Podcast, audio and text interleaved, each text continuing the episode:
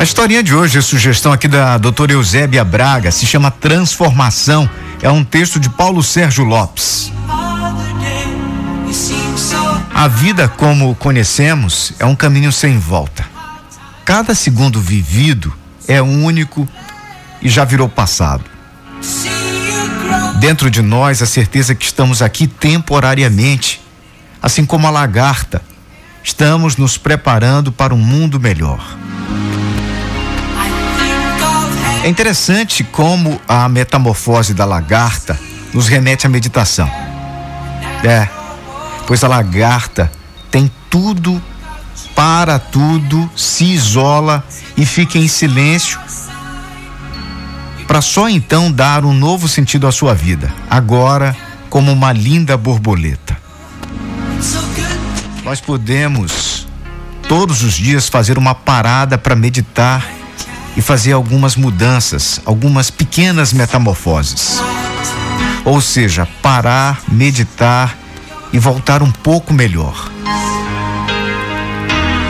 Outro fator importante é entender que para o Criador não existe borboleta mais bonita, e sim borboletas.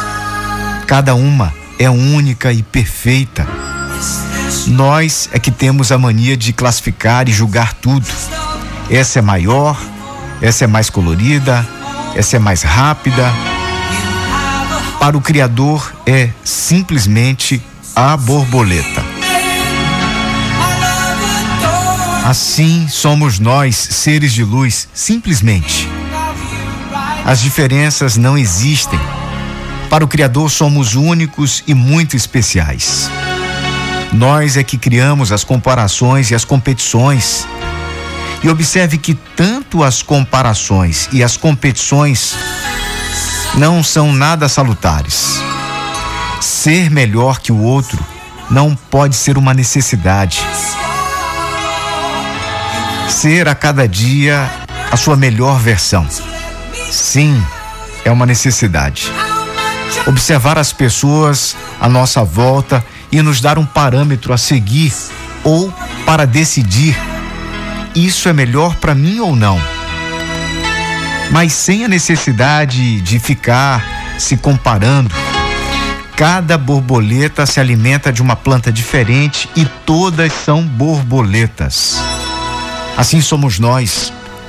Temos que respeitar cada um, pois somos todos únicos e cada um com as suas particularidades, com seus desejos, com as suas vitórias.